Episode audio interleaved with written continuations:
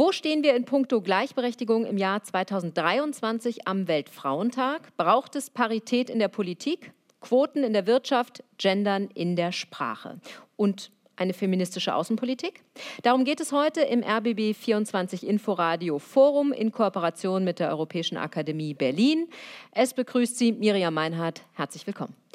Es diskutieren Ekin Deligös, parlamentarische Staatssekretärin im Bundesministerium für Frauen, Senioren, Familie und Jugend und Parteimitglied der Grünen. Lissy Meyer, Direktorin der Bundesstiftung Gleichstellung und Mitglied der SPD. Jana Schimke für die CDU im Bundestag und Mitglied der Frauenunion. Und zugeschaltet Ronja von Rönne, Schriftstellerin, Journalistin und Moderatorin. Leider heute nicht vor Ort, aber in Bild und Ton dabei. Schönen guten Abend. Guten Abend. Auf das Thema schauen wir ja aus Anlass des Internationalen Weltfrauentags. In Berlin ist der 8. März seit 2019 ein Feiertag. In Mecklenburg-Vorpommern wird er es ab diesem Jahr sein. Äh, beginnen würde ich mit einem kurzen Stimmungsbild. Ähm, sollte der Weltfrauentag bundesweiter Feiertag werden? Frau von Rönne, äh, brauchen wir das? Ich glaube, in Zeiten, wo Gender ja anstelle von Geschlechts tritt, ähm, fände ich interessanter einen Weltgleichberechtigungstag. Den allerdings fände ich, weil ich sowieso jeden Feiertag und anti-Arbeit bin, durchaus wichtig. Dort aber an diesem Tag den zum Anlass zu nehmen, einen Blick drauf zu werfen, wie steht es um Gleichberechtigung in Deutschland, ist etwas, was notwendig ist. Und äh, ich glaube, die Probleme mit Frauenbenachteiligung sind viel diskutiert in den Medien und ähm, relativ klar. Es gibt aber natürlich auch Sachen, wo man vielleicht ein bisschen vor allem auf die Jungs schauen sollte. Ich denke an Selbstmordstatistiken, an Jungs in den Schulen und so weiter. Also irgendwie zu sehen, wo stehen wir gerade äh, in puncto Gleichberechtigung, fände ich ganz wichtig. Ich finde es auch interessant, dass wir hier reden über einen Weltfrauentag und die Frage ist, ob der national eingeführt werden müsste. Denn wir sprechen in Deutschland natürlich über eine andere Lage, als wenn wir das Ganze jetzt diskutieren würden im Iran. Hierzulande fände ich einen, einen solchen Feiertag, einen Gleichberechtigungsfeiertag, noch etwas reizvoller als den Weltfrauentag an sich. Also das Thema Gleichberechtigung. Frau Schimke, wie sehen Sie das? Nun ja, also der Weltfrauentag ist ja schon ein paar Jahre alt, wenn man das so sagen darf. Und ich glaube, jeder von uns kennt ihn. Und er findet auch in jedem Jahr in aller Förmlichkeit statt findet medial statt, man weiß, was es ist, man spricht darüber. Die Frage ist, ob man daraus einen Feiertag wie alle anderen Feiertage, die wir haben, ob man das daraus machen muss. Ich würde mir manchmal wünschen, dass wir Deutschen die Feiertage, die wir haben, auch so begehen würden, wie ihr Zweck ist. Und wenn wir uns, okay, wir machen das an Weihnachten, ne? aber darüber hinausgehend, allein am Tag der deutschen Einheit feiert man in der Regel frei, ja, aber weniger die deutsche Einheit. Also wir als Politiker tun das natürlich, wir sind uns dessen bewusst. Aber der Großteil der Bevölkerung, so ist zumindest mein Eindruck, ähm, nutzt das eher zur Freizeitaktivität. Und deswegen glaube ich, bei der Frage, muss man jetzt einen bundesweiten Feiertag als Frauentag einführen, sage ich nein. Aber ich finde es schon wichtig und richtig, dass man über die Belange der Frauen an diesem diesem Tag redet und sie gesondert thematisiert. Mhm. Frau Mayer, wie sehen Sie das?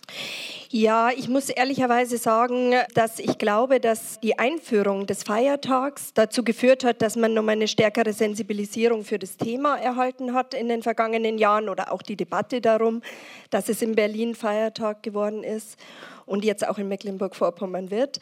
Und dass das natürlich schon dazu beitragen kann, ein Stück weit nochmal einen anderen Blick auf diese Belange zu richten.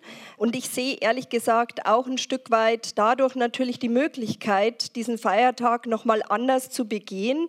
Also die Frage von, was kann man dann vielleicht auch ähm, auf die Straße tragen, ähm, in entsprechenden Formaten auch nochmal thematisieren.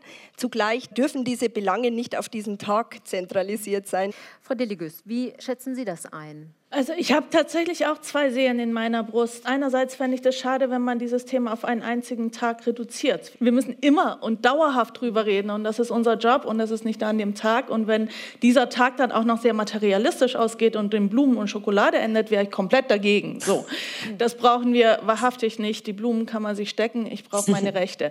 Aber für die Berliner freue ich mich. Ich sage es Ihnen auch gerne, warum. Ich komme ja aus Bayern und die Bayern haben drei bis vier Feiertage mehr als die Berliner. Berliner und Berlinerinnen und insbesondere für die Schulkinder. Ich gönn's ihnen vom ganzen Herzen. Gut, das hat natürlich dann weniger äh, mit dem Anlass zu tun. Wir haben eben schon gehört, man braucht das nicht nur an einem Tag, sondern man braucht es im Zweifel an 365 Tagen. Trotzdem ist es so, ähm, es kann ja auch als Ausrede dann gewertet werden, naja, ähm, wir brauchen das äh, an jedem Tag und deswegen gucken wir nicht mal an dem einen Tag drauf. Brauchen wir dafür einen Tag oder brauchen wir dafür eine Kultur und ein Bewusstsein? Ich finde das Letztere. Und äh, wenn wir über Frauenrechte reden, reden wir auch nicht über den einen einzigen Punkt, sondern das ist quer zu allen Bereichen. Sie können zum Beispiel über Verkehrspolitik der Zukunft reden. Frauen fahren weniger individuelle Autos und mehr ÖPNV. Trotzdem investieren wir mehr Geld in Straßen und weniger in ÖPNV. Also das ist nur ein Beispiel. Oder Vereinbarkeit Beruf und Familie und so vieles mehr. Genau das sollte unser Job sein. Ja, Symbolik brauchen wir tatsächlich, um etwas anzustoßen. Es darf aber nicht dabei stehen bleiben. Sie haben schon das Wort äh, Symbolik angesprochen. Gerade gab es einen Kommentar in der Süddeutschen. Es ging um das Thema Feminismus und da heißt es, es gibt nicht viele Adjektive, die so stark Emotionen auslösen wie das Wort feministisch. Zusatz, weil es viele sehr unterschiedlich bewerten und verstehen. Was bedeutet für Sie Feminismus oder feministisch? Frau Schimke, mhm. welche Bedeutung hat für Sie das Wort Feminismus? Also ich sage ganz ehrlich, Feminismus ist für mich ein negativ besetzter Begriff, weil ich mit diesem Begriff an eine Zeit erinnert werde, wo der Geschlechterkampf sich noch sehr gewaltsam vollzog in der Sprache, durch Demonstrationen etc. Das war eine Aggressivität in der Gesellschaft. Und deswegen äh, freunde ich mich persönlich eher mit Begriffen an wie Gleichberechtigung. Ja?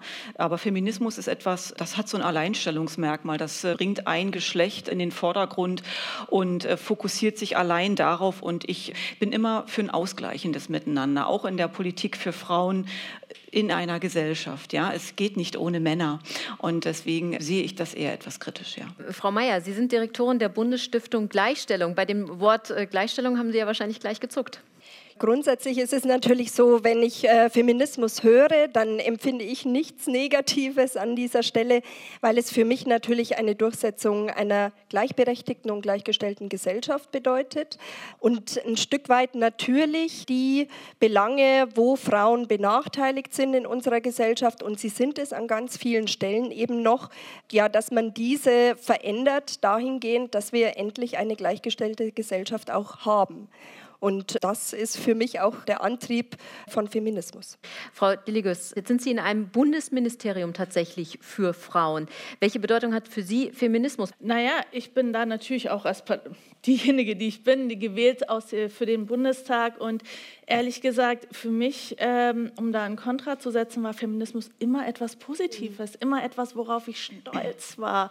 Nicht etwas, was ich gestartet habe, sondern meine Großmutter hat gekämpft, meine Mutter hat gekämpft und ich habe dieses Privileg, so vieles davon zu profitieren. Wahlrecht für Frauen, Recht auf Bildung, Recht auf Freiheit, Recht anzuziehen, was ich will, Recht rauszugehen, wann ich will, äh, Recht, eine Sprache zu haben und aussprechen zu können, Teil zu haben, ein Teil dieser Gesellschaft zu sein, das ist etwas, worauf ich unheimlich stolz bin, auf die großartigen Frauen, die sich dafür eingesetzt haben. Und in ihrem Sinne möchte ich auch diese Politik weitermachen. Und wenn ich es richtig verstanden habe, geht es ja auch nicht darum, jetzt Frauen über Männer zu setzen, Nein, sondern tatsächlich auch gleiche Rechte. Wenn wir über Wahlrecht reden, ist ja die Frauenstimme nicht doppelt so viel wert wie die der Männer, sondern die ist gleich viel wert. Aber sie haben das Recht darauf und dass sie auch Gehör finden und gesehen werden und den Zugang haben und Strukturen haben, die sie auch darin fördern und Bedingungen, Lebensbedingungen, die sie fördern. Das geht nicht gegen die Männer. Ich will sogar eins weitergehen. Feminismus schützt auch Männerrechte. Ich würde gerne jetzt mal zu äh, Ronja von Rönne schalten. Sie hat vor vielen Jahren schon einen Text geschrieben, der hieß Warum mich der Feminismus anekelt. Das war damals der Titel. Wie erleben Sie das heute, das Wort Feminismus? Würden Sie das nochmal so schreiben? Diese Überschrift stammte nicht von mir und das ist natürlich eine Kampfüberschrift, so wie Feminismus ein Kampfbegriff ist, was er auch historisch zu Recht war. Und deswegen finde ich, ähm, dass eben jene Wut, die äh, hier die eine oder andere abschreckt ähm, und dieser Kampfesgeist durchaus angemessen war. Ich habe eine sehr feministische Mutter und ich bin sehr dankbar dafür. In meiner Wahrnehmung ist das Ziel des Feminismus eigentlich, den Feminismus nicht mehr zu brauchen. Der Feminismus ist kein Selbstzweck, sondern ein Umweg, den wir brauchen zum Humanismus und zur Gleichberechtigung. Ich finde, es ist eine unglückliche Wortwahl, denn ganz, ganz genauso wie äh, gerade schon gesagt wurde, der Feminismus sollte nicht um die Bevorzugung eines Geschlechts gehen, sondern Missstände aufdecken und bekämpfen. Wie sie die im Einzelnen bekämpft, das ist, eine, das ist eine Diskussionsgrundlage. Ob wir ihn brauchen, eigentlich nicht, denn dafür sprechen Statistiken. Und ich finde, anstatt diese Politik aus dem Bauch herauszumachen, sollte man sich eben jene anschauen ich finde, Feminismus ist ein uneleganter Umweg, den wir aber kulturell gezwungen sind zu gehen. Meine Haltung seitdem zu einigen Punkten hat sich verändert. Ich muss auch sagen, das war damals der erste Artikel meines Lebens und ich war 21. und ich tue mich bis heute schwer zu sagen, ich bin eine Feministin und ich tue mich schwer damit zu sagen, ich bin keine Feministin. Ich hadere immer auch damit. Es ist heute auch das erste Mal übrigens, dass ich mich diesem Thema wieder stelle. Und ich habe die letzten sechs, sieben Jahre mich dem sehr verweigert, eben weil es sehr schnell zu Stammtischparolen kommt, weil man sehr schnell durch ein Statement auf die eine oder andere Seite gezogen wird.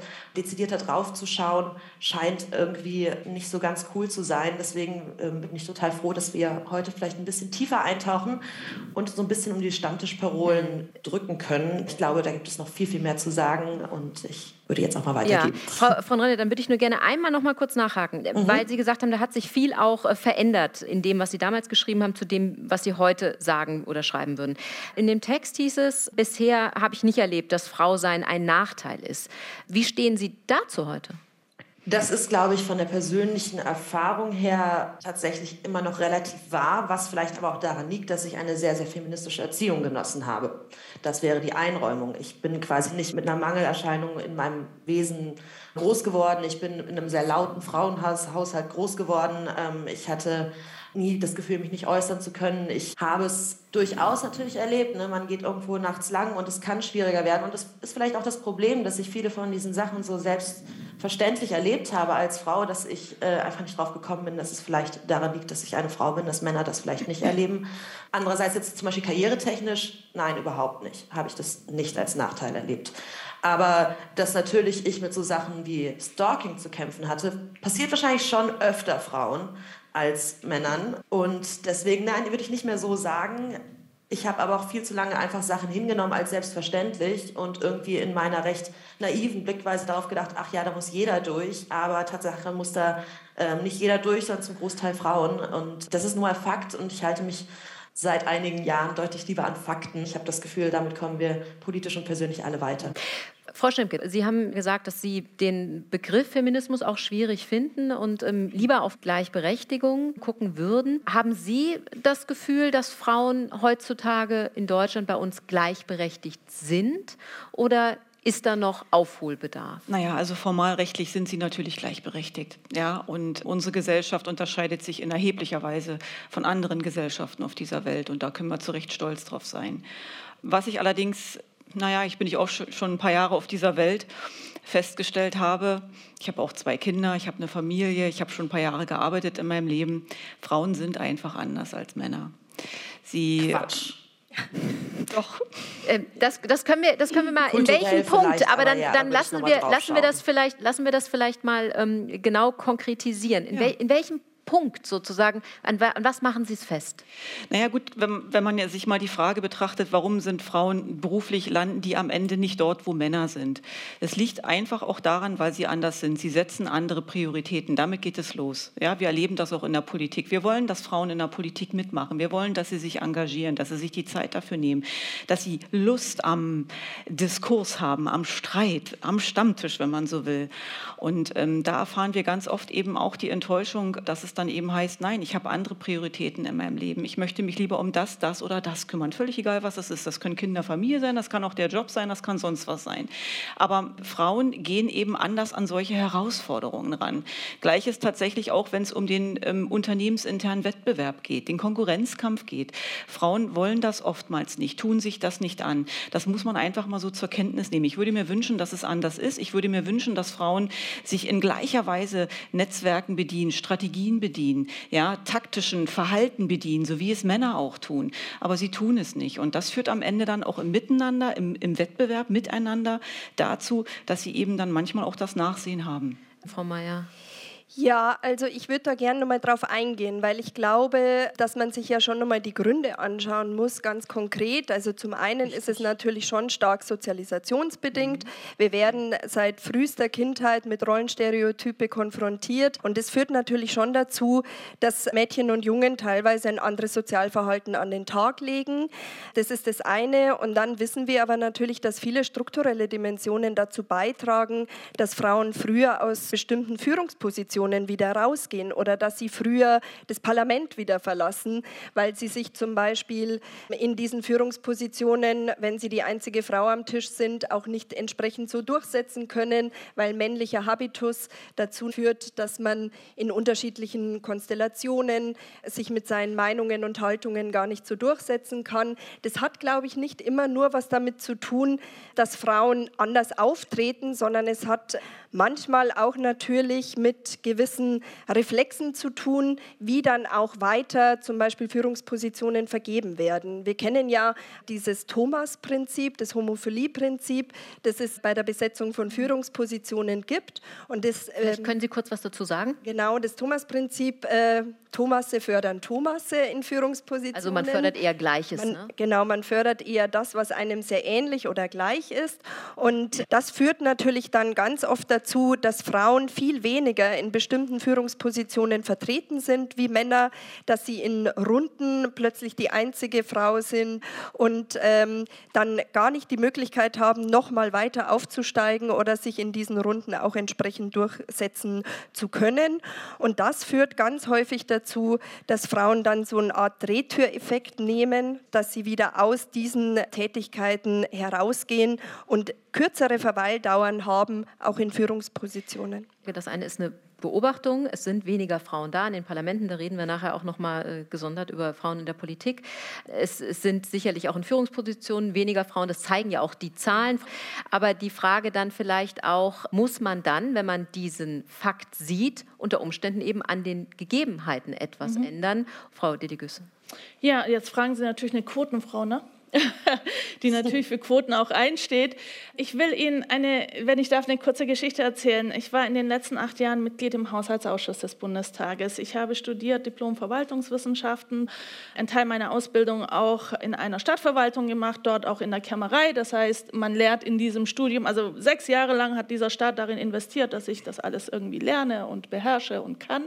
Und als ich dann so meinen ersten Tag im Haushaltsausschuss kam, so auch durchaus als erfahrene Abgeordnete, ging so der Kreis und im Bundestag ist der Anteil von Frauen etwa ein Drittel, im Haushaltsausschuss ist sie noch nicht mal die Hälfte davon.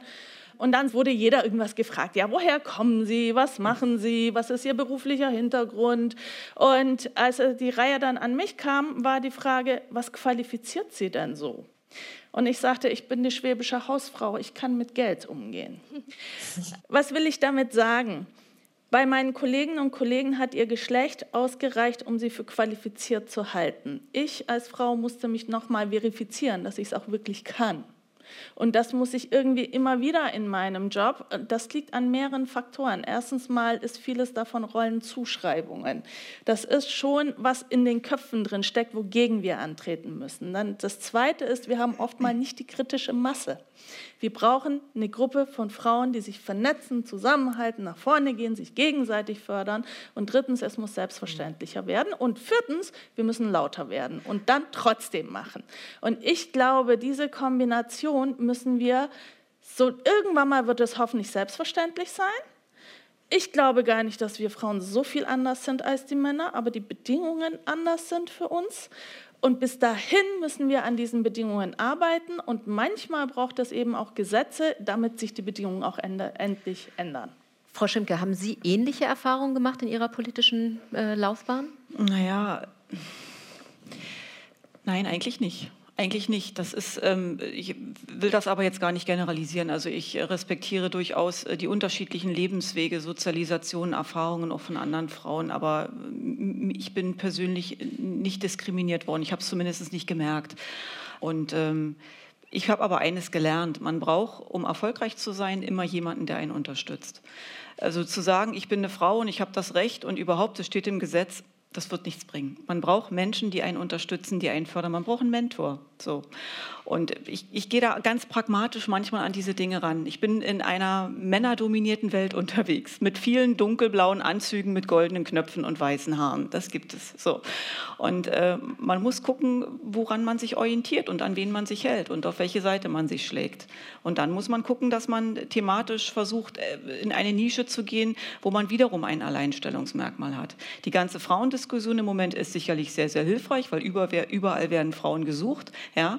Und wenn man dann noch äh, was kann und sich durch thematische Kompetenz in einem Bereich äh, auszeichnet und vielleicht auch noch ähm, ein bisschen drei Sätze gerade aussprechen kann, ja, dann äh, sollte das auch funktionieren. Also wäre Ihre These, als Frau hat man gerade einen Vorteil?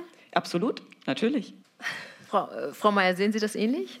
Ja, die Zahlen oder die Statistiken geben das nicht so her, muss ich an der Stelle nur sagen. Also wir sehen natürlich, wenn wir uns die Zahlen anschauen, dass wir in Deutschland Frauen in Führungspositionen dank der Führungspositionengesetze jetzt 27,1 Prozent haben. Europaweit haben wir 34 Prozent Frauen in Führungspositionen. Das ist also noch weit unter dem Durchschnitt der EU sozusagen oder da haben wir noch einiges aufzuholen.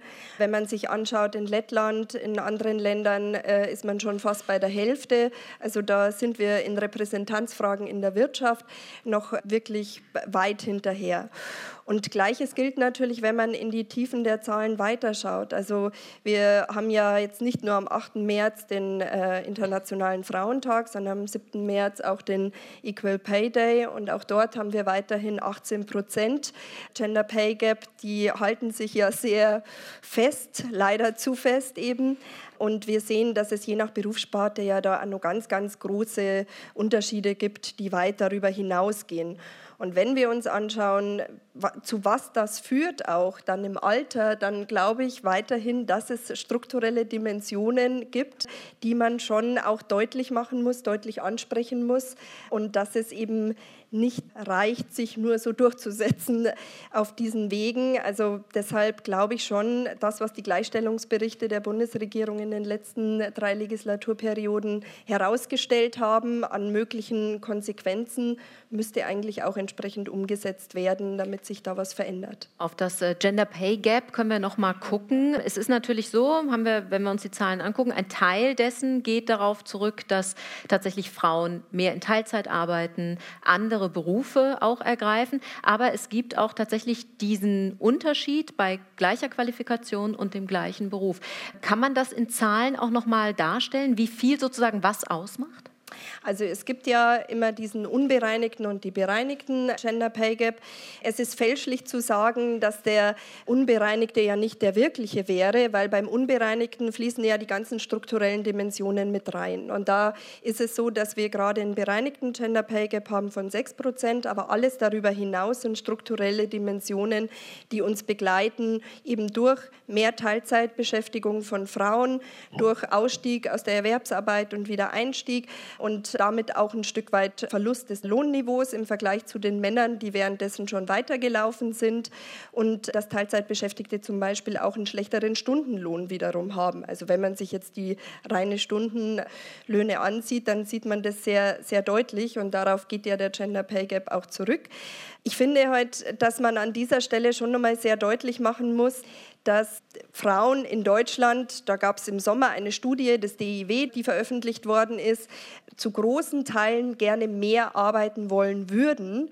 Und wir haben gerade die Situation eines großen Fachkräftemangels in Deutschland. Wir wissen, dass die größte Ressource auf dem Arbeitsmarkt Frauen sind und die wird nicht genutzt, weil wir zum Beispiel fehlende Kinderbetreuungsmöglichkeiten etc. haben. Weil ein großer Teil der Care-Arbeit eben bei doch Frauen bei Frauen genau, liegt. 52 Prozent. Ja. Ja. Genau. Und wenn man, also ein Aspekt ja. ist mir noch wichtig, weil Politik spielt da eine große Rolle und die Dinge hängen einfach so eng miteinander zusammen.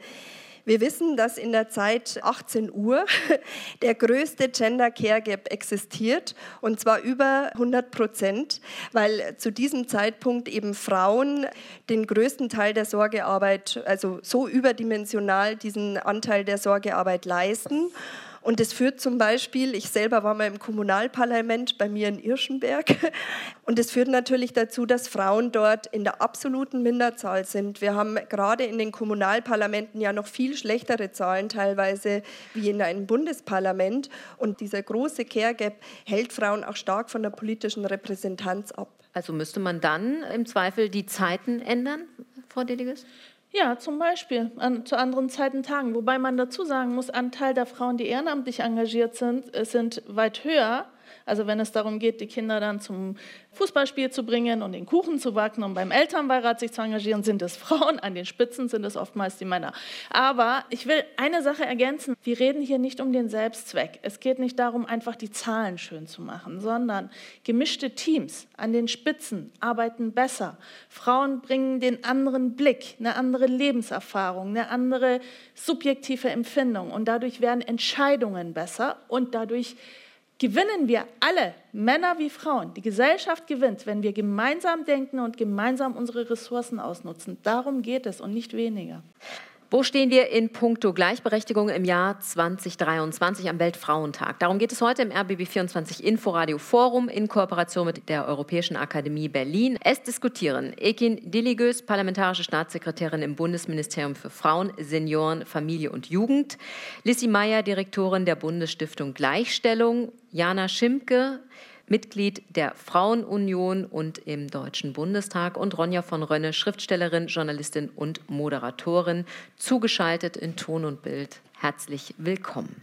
Beginnen wir den zweiten Teil und schauen auf das Thema Gendern. Frau von Rönne hat vorhin schon gesagt, einige Einstellungen haben sich geändert. In einem früheren Text ähm, hieß es mal, äh, Gendern fände sie hässlich. Deswegen als erstes meine Frage an Sie, Frau von Rönne. Gibt es diese Ablehnung zum Gendern immer noch? Sie als Schriftstellerin haben ja mit Sprache einen ganz besonderen Zugang. Mittlerweile gibt es eher die Abneigung um die Diskussion um dieses leidige Thema, das als ein solches Kampfesthema missbraucht wird, dass es fast schon an Albernheit grenzt. Ich finde beides legitim. Ich habe es in meinen Texten mittlerweile oft so gemacht, dass ich gerade bei Berufen, die traditionellerweise vielleicht eher männlich wären, dann schreibe ich halt die Feinwerkmechanikerin und an anderen Stellen schreibe ich vielleicht äh, der Hausmann oder sowas, versuche das zu variieren. Sich im Lesefluss aber von so etwas stören zu lassen, halte ich wirklich für den größten Nebenschauplatz, den wir in dieser unserer Gegenwart so haben können. Ich glaube, nur weil es plakativ ist, man sieht Stern oder nicht, versucht man dahinter eine Ideologie zu erkennen. Das finde ich gefährlich. Ich finde, es darf auch eine CSU-Politikerin ruhig gendern und meinetwegen darf auch eine Grünen-Politikerin es mal vergessen, ohne dass es zu einer größeren Symbolik führt. Das Argument dahinter sollte, warum Gendern eine Grundsinnhaftigkeit hat, sollte jedem relativ klar sein. Wir haben ein Maskulinum, was als Normalität gilt. Das ist nicht immer sinnvoll und natürlich formt Sprache Kultur. Das ist so. Wir sehen aber leider auch, dass, dass sie das auch im Schlechten tun kann mit guter Intention. Deswegen habe ich da gerade als Schriftstellerin, um sie zu enttäuschen, überhaupt keine klare Haltung zu, bis auf, dass ich diese sehr, sehr klaren Haltung dazu in jeder Richtung etwas albern finde. Deswegen würde ich am liebsten dieses Thema weitestgehend aussparen. Ja, aber dafür haben wir jetzt schon sehr lange darüber gesprochen. Ähm, ja. Ich würde die anderen auch noch mal fragen Gerne. wollen. Frau Schimke, Sie haben schon öfter sich gegen das Gendern grundsätzlich ausgesprochen. Warum sind Sie dagegen? Weil es furchtbar klingt. Ich höre es nicht gerne und ich lese es nicht gerne. Und also ist es eine ästhetische Frage? Nicht nur. Es ist zunächst ist es eine ästhetische Frage. Es diskriminiert Menschen mit fremder Muttersprache, ja, die Probleme haben, das zu verstehen. Und wir haben inzwischen auch die Situation in Deutschland, dass wir an Hochschulen beispielsweise die Anforderungen an Studenten haben, das äh, anzuwenden. Und wenn sie sich weigern, kriegen sie eine schlechtere Note. Wir wissen auch, dieses ganze Land regt sich darüber auf. Es ist so und wir als Politiker haben auch die Aufgabe, Realität so anzunehmen, wie sie ist. Und die Mehrheit der Deutschen lehnt es nun einmal ab. Es gibt in Hamburg eine Petition, die einen riesen Zulauf hat. Und das muss man einfach ernst nehmen. Ich lehne es ab, ich finde es nicht gut. Sprache ist etwas, was äh, sich ja auch immer weiterentwickelt. Also wenn wir jetzt uns den Duden angucken, da kommen auch jedes Jahr neue Wörter hinein. Also wenn man jetzt sagt, man verändert die Sprache, dann also ist es ja nicht unbedingt per se was, was Schlechtes, wenn sich das auch im Zweifel weiterentwickelt. Nein, also Jugendsprache beispielsweise ist ja auch so ein Beispiel, wo man sieht, Gesellschaft, Kultur entwickelt sich weiter, Sprache verändert sich. Aber ich sehe im Gendern schon ein politisches Projekt.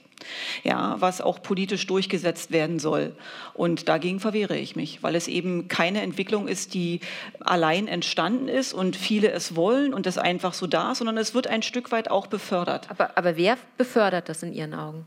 Diejenigen, die massiv dahinter stehen und die es auch massiv anwenden und dafür sorgen, dass eben all jene, die es nicht tun oder die es gar ablehnen, sich dafür rechtfertigen und, müssen, warum mit, sie es nicht tun. Mit Studenten zum Beispiel. Zweck? Aber was glauben Sie, mit welchem Zweck äh, würde das jemand versuchen durchzusetzen? Also es ist am Ende auch Ausdruck einer Minderheitenpolitik, die zu einem Befremden in der Gesellschaft fühlt wenn ich das so sagen darf. Also die Argumente zu Gendern liegen ja darin zu sagen, weil dann sich jeder gut behandelt fühlt, ne, um es mal einfach auszudrücken. Wenn wir gendern, dann sind alle damit gemeint und dann weiß das jeder und dann wird niemand diskriminiert. Wobei wir nie ein Missempfinden hatten, nicht angesprochen zu sein. Auch wenn man die männliche Form nimmt, Politiker zum Beispiel. Ich bin auch ein Politiker. Ja? Das ist mein Empfinden. Und so geht es vielen anderen auch. Und deswegen störe ich mich daran. Sie haben sich äh, daran nicht gestört, aber ich denke, es gibt äh, viele, die sich daran gestört haben, sonst hätte es ja wahrscheinlich wahrscheinlich diese Entwicklung nicht gegeben, oder, Frau Mayer?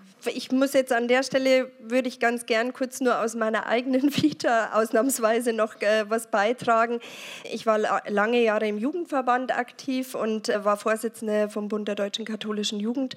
Und wir haben uns auch sehr intensiv mit der Frage der Sprache und einer inklusiven Sprache auseinandergesetzt und sind in diesem Prozess auch dazu gekommen, dass wir den Genderstern angewandt haben, weil wir es einfach als ein inklusives Element empfunden haben, weil aber, und jetzt jetzt komme ich zu dem, was auch Wissenschaft belegt. Äh, Sprache schafft Wirklichkeit. Es gab eine sehr eindrückliche Studie der FU Berlin 2015, wo Kindern bereits im Kindergartenalter vorgetragen wurde, sowas wie Automechaniker, Automechanikerin. Also es gab getrennte Gruppen. Die einen wurden nur mit männlichen Begriffen konfrontiert für bestimmte Berufsgruppen und die anderen Kinder wurden mit männlichen und weiblichen Begriffen konfrontiert, also Automechaniker Automechaniker, Automechanikerin, Krankenschwester, Krankenpfleger etc. Und es war total interessant, weil diese Studie sehr gut belegt, dass sich Kinder bereits in diesem Alter von fünf Jahren viel besser vorstellen können, eben auch einen nicht rollenstereotypen Beruf zu ergreifen, wenn sie lesen, dass es beides gibt. Und deshalb merkt man schon, dass es sehr früh Sprache auch Wirklichkeit schafft und das sich natürlich dann im Lebensverlauf auch weiterträgt. Frau Delegus, fühlen Sie sich angesprochen mit äh, Politiker? Naja, meine erste Reaktion war, ich bin eigentlich ganz gerne Frau und würde es auch gerne als solche gesehen werden wollen. Und das liegt jedem anderen auch, sich anders gesehen werden zu wollen. Und dieses Recht gestehe ich jedem zu. Aber ich will einen anderen Gedanken dazu führen, was mir durch den Kopf geht. Ich bin bilingual aufgewachsen und die erste Sprache, die ich gelernt habe, war Türkisch. Türkisch ist eine sehr neutrale Sprache. Sie haben da keine Geschlechter. Sie haben einen Begriff für Männer und für Frauen. Von daher äh, kann man sagen, super, mach, du brauchst dir überhaupt keine Gedanken zu machen. Es sind immer alle angesprochen.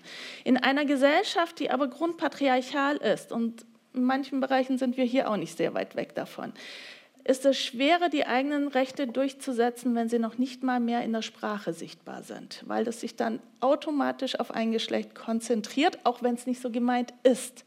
Das heißt, die Sichtbarmachung in einer Sprache dient auch dazu, den eigenen Raum in der Sprache, in den Rechten, in den Positionen einzunehmen. Und ja, ich bin Politikerin. Ich bringe meinen Blick auch ich bin Mutter, auch ich bin Frau, ich habe auch eine gewisse Biografie. Das bringe ich rein in der Person, in der ich bin. Warum kann dann mein Gegenüber nicht meine Person, als die ich bin, auch sehen und sich diese eine Sekunde gönnen, mich auch als solche zu bezeichnen? Und das gilt erst recht für andere, die gar nicht sichtbar sind in unserer Gesellschaft und sich auch benachteiligt fühlen. Menschen zu sehen, zu anerkennen, das sollte ein Teil unserer Demokratie sein. Und ja, es ist eine Herausforderung. Ja, natürlich ist es eine Herausforderung. Aber es muss auch eine Herausforderung sein, weil auch das ist unser Auftrag in der Demokratie. Wir gehen oft dazu über, dann die weibliche und die männliche Form zu nehmen. Jetzt gibt es zugegeben eine sehr kleine Gruppe, aber es gibt trotzdem auch noch Menschen, die sich dann gar nicht zugehörig fühlen. Also müsste man dann unter Umständen so weit gehen und sagen, man braucht eigentlich eine, eine ganz andere Form? Eine Gesellschaft entwickelt sich und mit der Gesellschaft auch die Sprache. Und das ist auch völlig in Ordnung. Es ist nichts Schlimmes, wenn sich etwas entwickelt. Und ja, ja wenn es so ist, dann ist es so. Und wenn uns Menschen sagen, ich möchte bitte, bitte von dir gesehen werden, damit du auch wiederum meine Rechte durchsetzen kannst, dann ist es völlig richtig, das von mir als Mandatsträgerin einzufordern und von mir auch richtig zu sagen, okay, ich habe dich gesehen. Also, Frau von Rönne, Sie wollten was sagen, glaube ich, ne? Nein, ich wollte zustimmen, nicken, was man leider nicht sieht. Äh, ich denke auch, da müsste man eine diverse Person fragen. Wir sprechen aber hier nicht mit irgendeiner diversen Person, die das gerade einwirft, noch hört man von diesen Personen besonders oft, dass sie sich dadurch getriggert fühlen. Nicht halb so oft wie von den, ich benutze den Kampfbegriff jetzt mal, äh, alten weißen Männern, die das vorwegnehmen und als the one joke, den man immer macht, mit einbeziehen. Deswegen denke ich, dass man sich dort sehr leicht aufs Glatteis führen, führen lässt von einer Kampfstrategie und Kampagne, und sagen, wenn wir das machen, wohin kommen wir dann? Und das ist dieses Slippery Slope-Argument, was wir viel aus der US-amerikanischen Politik kennen, was äh, höchst gefährlich ist. Denn darum geht es nicht, sondern es geht darum, wie können wir grundsätzlich als Gesellschaft eine re relativ inklusive Kultur schaffen. Und wie wir das im Klein-Klein machen, darf sich ruhig differenzieren. Wir sind hier in einer Kulturfindung, die nur möglich ist in einem demokratischen Raum und in einer freiheitlichen Gesellschaft. Deswegen sollten wir diese Diskussion schätzen und nicht runterdividieren. Ja, aber man kann aber auch nicht, wenn man weiß, dass die Mehrheit der Deutschen dagegen ist und wir wissen, dass Lehrerinnen und Lehrer an Schulen gegen das Gender-Sternchen sind, Sprachwissenschaftler dagegen sind, so zu tun, als wären das nur alte weiße Männer. Und Frau Deliges, Sie haben es gerade bestätigt, dass es doch ein politisches Projekt ist. Denn Sie Nun, sagen, es ist natürlich ein politisches Projekt, so ja. wie es auch ein politisches Projekt ist, zu sagen, nur Politiker. Natürlich ist es eine Kampfansage zu sagen, wir wollen jetzt inkludieren. Und natürlich ist jede Kampfansage unheimlich für diejenigen, die es irgendwie betrifft. So funktioniert Politik. Und deswegen ähm, finde ich das genau richtig. Ob das jetzt richtig ist zu gendern oder nicht, dazu mhm. habe ich mich, wenn Sie mir zugehört haben, genau. gar nicht dezidiert geäußert. Sondern ich habe lediglich Und gesagt, dass ich die Diskussion darum wertvoll finde. Ich es aber ein bisschen fast intellektuell verarmt finde, sich daran so sehr aufzuhängen. Denn ich glaube nicht, dass bei den Problemen, die wir gerade und vielleicht auch meine Generation zurzeit und in Zukunft facen müssen, das Sternchen dort hm. das allergrößte Argument sein wird. Ich okay. denke sowieso, dass das hier, wir reden hier viel über Generationenfrage und wie wäre die Umfrage bei einer Umfrage an Lehrer und Lehrerinnen, die alle unter 40 sind, wahrscheinlich eine andere. Das kann sein, genau, das wissen wir jetzt in dem Fall nicht. Wir gucken nochmal auf das Thema Gesellschaft und Politik. Wir haben vorhin schon mal angesprochen, in der Politik ist äh, im Deutschen Bundestag momentan die Frauenquote bei nicht mal 35 Prozent. Wir haben auch schon teilweise über Gründe gesprochen, warum äh, Frauen weniger in der Politik sind. Wie groß ist denn das Problem, wenn wir die, die Parität vor allem davon sehr weit entfernt sind in der Politik? Wie macht sich das denn konkret bemerkbar? Ich gebe Ihnen mal ein Beispiel vom Wochenende. Ich komme gerade frisch aus Stockholm aus dem Treffen von EU-Ministerinnen. Tatsächlich waren es vorwiegend Frauen, die anwesend waren zur Gleichstellung. Und eigentlich sollten wir mitten in Stockholm in einem schönen Hotel und im Zentrum und sichtbar und mit Presse und so weiter sein. Und dann kam das Thema Verkehr auf. Und dann meinten die VerkehrsministerInnen aller, die könnten jetzt nicht irgendwo anders tagen. Also wurde unsere Veranstaltung aus der Stadt rausgedrängt, damit die anderen da drinnen tagen können. Und wir waren dann im irgendwo, im Nirgendwo und waren dann natürlich auch nicht sichtbar und hörbar. So, das ist jetzt wirklich nur ganz, ganz viel Symbolik, aber das hat was mit der Wertigkeit zu tun. Welche Kapazitäten haben wir? Welche Etats müssen derzeit im Haushalt am schärfsten und am härtesten mit Argumenten kämpfen? Warum ist es so schwer für manche Bereiche, eine Milliarde rauszuholen und in anderen werden 100 einfach so rausgeschmissen? Ja? Also rausgeschmissen natürlich nie, wir sind immer ja. verantwortungsvoll. Aber der Kampf um die Ressourcen ist in manchen Bereichen härter. Und das ist schon auch eine strukturelle Frage. Ich würde gerne noch mal schauen auf die Parität. Im Kabinett wollte der Kanzler eigentlich Parität haben. Jetzt haben wir die nicht mehr, nachdem Christine Lambrecht als Verteidigungsministerin gegangen ist. Frau Deligus, wie sehr schmerzt es Sie, dass Sie dieses, diese Parität aufgegeben wurde?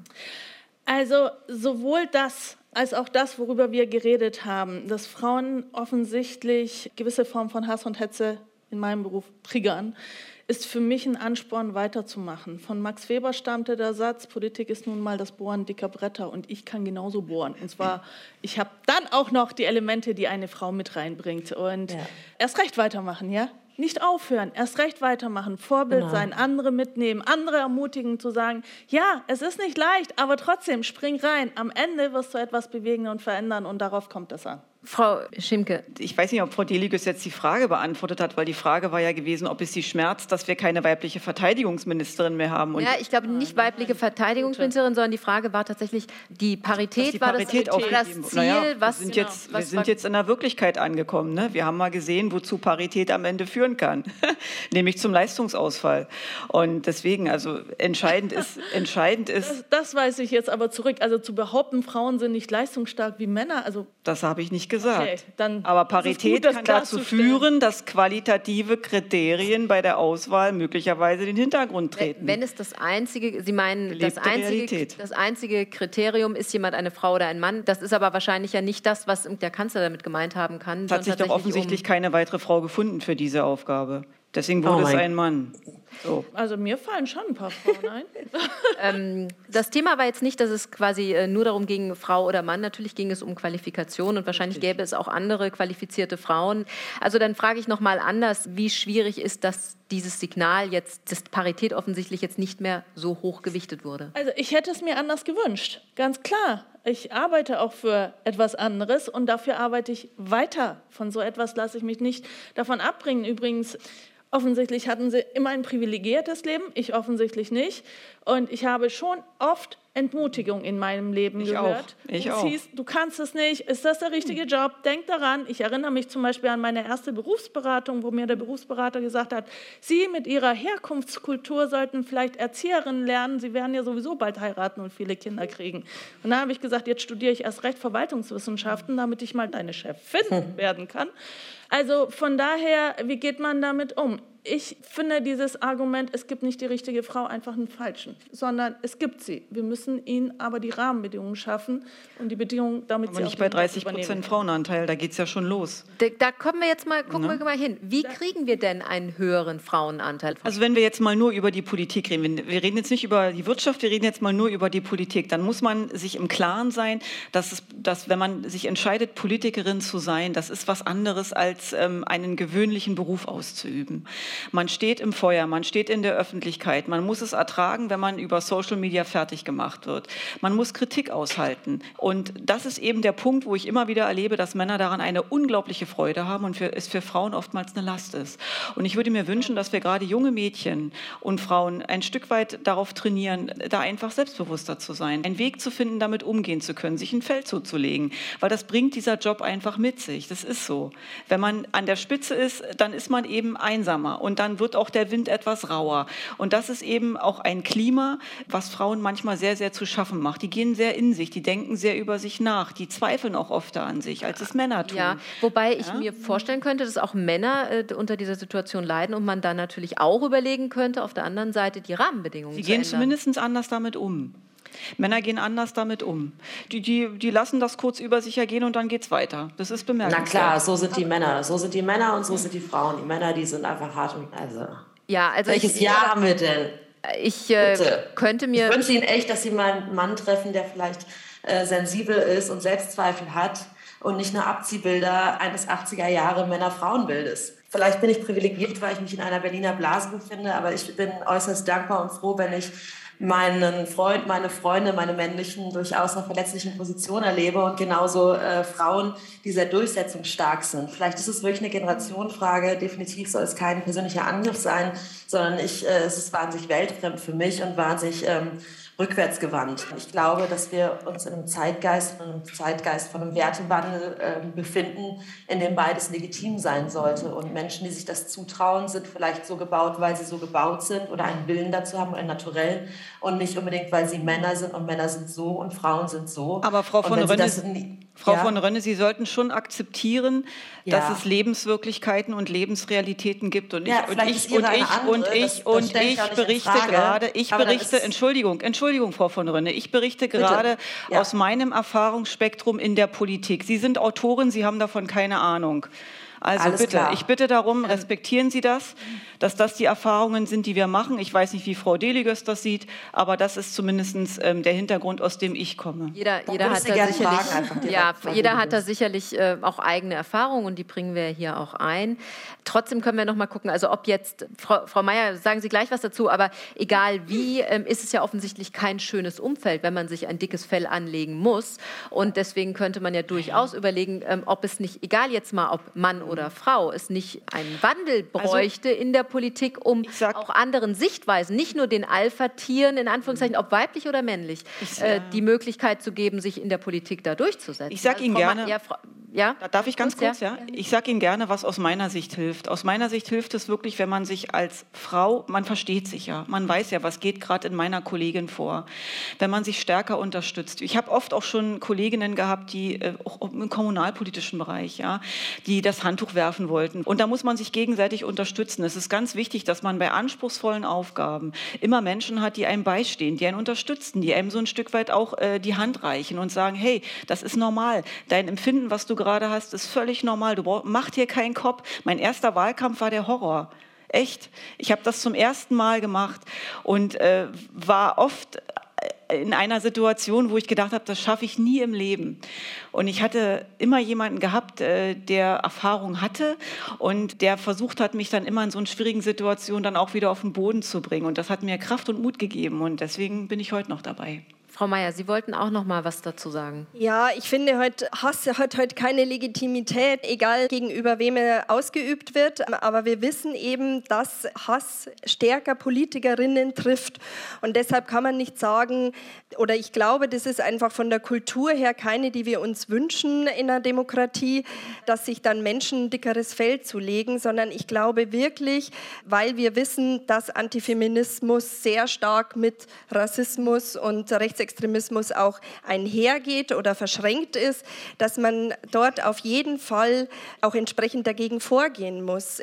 Ich glaube, dass an der Stelle es wirklich auch äh, man das als strukturelles Problem begreifen muss und entsprechende Maßnahmen dagegen ergreifen muss. Ich glaube, ein dickeres Fell für Politikerinnen wünsche ich an dieser Stelle, also gerade weil das, Sie das ja auch nochmal benannt haben, Hass in Social Media. Ich weiß, dass das ein Riesenthema ist oder ein ganz großes Problem ist, parteiübergreifend. Und deshalb glaube ich, dass es da schon auch politisches Handeln braucht. Lassen Sie uns noch mal ganz konkret, weil uns ein bisschen die Zeit davon läuft, äh, ganz kurz noch mal ganz konkret zu schauen, was bräuchte es, um mehr Frauen auch in die Politik zu bringen? Den Wirtschaftsbereich haben wir jetzt gar nicht angesprochen, weil das äh, wird auch jetzt schon fast zeitlich schwierig. Also erstmal ein Satz, es geht nicht um Männer und Frauen, sondern es geht um Partnerschaftlichkeit und Miteinander. Und wenn die Männer einen Teil dieser Care-Arbeit, wie wir immer so schön sagen, mit übernehmen, haben Frauen mehr Kapazitäten womöglich für was anderes, nämlich in die Politik zu gehen. Äh, Was brauchen wir? Vorbilder. Wir brauchen Frauen in der Politik, um zu zeigen, schau mal, es geht. Wir brauchen Netzwerke, definitiv. Keine Widerspruch auf allen Ebenen. Wir brauchen Rahmenbedingungen, Vereinbarkeit Beruf und Familie, Vereinbarkeit Pflege, Hausarbeit darf nicht das Privatproblem von Frauen sein, sondern das ist das partnerschaftliche, gemeinsame Herausforderungen, die man auch gemeinsam bewältigen muss. Wir haben wahnsinnig gut qualifizierte Generationen von jungen Mädchen. Und bis zum Ende des Studiums ist das Leben übrigens auch noch sehr egalitär. Und äh, junge Frauen sagen, ich kann alles, sie werden auch dazu von uns erzogen, Muttern, du kannst alles. Und dann kommt das erste Kind und es kippt um. Äh, sie bleibt zu Hause, der Partner macht Vollzeitjob. Und da müssen wir anpacken mit den Infrastruktur Kinderbetreuung, Ganztagsschulen, Rückendeckung, zu sagen, du kannst es trotzdem, ich entlaste dich, aber auch eine Push-Wirkung, zum Beispiel durch eine Quote, zu sagen, hier ist ein Platz, das ist für dich reserviert, das ist eine Herausforderung, aber spring rein und ich wette mit dir, du kannst wunderbar schwimmen. Dann lassen Sie uns eine ganz kurze Abschlussrunde machen, was wir eigentlich schon geschafft haben, vielleicht auch was Positives auch noch mal zu schauen. Frau Schimke. Was haben wir geschafft? Naja, wir haben geschafft, dass sich eigentlich keine Herrenrunde mehr vor die Kamera traut, ohne mindestens eine Frau dabei zu haben. Also es ist ja, ich weiß gar nicht, bei welcher Kabinettsbildung das mal ein Thema war. War es, glaube ich, noch die letzte Koalition. Das finde ich gut. Das finde ich gut, dass auch Männer jetzt inzwischen eine Sensibilität für diese Themen entwickeln und tatsächlich auch daran denken. Ich sehe äh, eine sehr, sehr selbstbewusste junge Generation, die jetzt künftig ins Berufsleben starten wird. Das macht mir Hoffnung. Ich sehe natürlich auch, dass dass wir in den deutschen DAX 30 Vorständen inzwischen, glaube ich, pari pari haben bei Frauen und Männern. Ich habe mir die Zahlen nochmal angeschaut und ähm, das sind doch alles gute Entwicklungen. Es kann immer schneller gehen und noch besser werden, ohne Frage. Aber ich glaube, der Weg ist der richtige. Frau Mayer. Ich würde sagen, dass einer der ganz großen Meilensteine war wirklich Artikel 3 Absatz 2 einzuführen, dass der Staat wirklich sich darum kümmern muss und auch auf die tatsächliche Durchsetzung darauf hinwirken muss. Und deshalb würde ich sagen, das ist einfach ein ganz zentraler Punkt, weil da kann man ihn immer wieder festnageln. Frau Diligus. Also für mich ist die größte Errungenschaft durchs Durchbrechen von monotonen Denkstrukturen, von einer gewissen Blindheit. Und das machen wir Übrigens auch mit Gesetzen. Ohne die mhm. Quotenregelung hätten wir nicht Frauen an den Vorständen der DAX-Unternehmen. Und ohne Quoten in manchen Parteien hätten wir bei weitem nicht 30 Prozent im Bundestag. Da würden wir irgendwo bei 10 Prozent wahrscheinlich liegen. Und zu diesen Errungenschaften gehört es auch, dass wir die gleichen Rechte haben. Und die dürfen wir aber nicht nur in Deutschland haben, sondern die müssen wir exportieren, überall hin. Frau von Rönne. Mein Stiefsohn bei der letzten Bundestagswahl fragte schüchtern, ob auch Männer Bundeskanzlerin werden dürfen. Das heißt, wir finden die Stereotype auf beiden Seiten wieder, was ich schön finde. Meiner Generation wurde viel das politische Desinteresse vorgeworfen. Das sehe ich bei der ähm, Gen Z, der Generation Z, nicht mehr. Ich bin sehr hoffnungsvoll, was die nächste Generation anbelangt. Und ich glaube, Kulturpessimismus steht uns gar nicht so gut. Und ich glaube, wir haben Blick, ähm, Sinnhaftigkeit nach vorne zu schauen. Und ich finde das schön, dass wir Streit aushalten können, einer Frauenrunde, Männerrunde oder auch sonst. Es wird schon. Das war unser Forum zum Weltfrauentag. Wo stehen wir in puncto Gleichberechtigung? Es diskutierten Ekin Dilligös, parlamentarische Staatssekretärin im Bundesministerium für Frauen, Senioren, Familie und Jugend, Lissy Meyer, Direktorin der Bundesstiftung Gleichstellung, Jana Schimke für die CDU im Bundestag und Mitglied der Frauenunion, und Ronja von Rönne, Schriftstellerin, Journalistin und Moderatorin. Am Mikrofon verabschiedet sich Miriam Meinhardt. RBB 24 Inforadio vom Rundfunk Berlin-Brandenburg.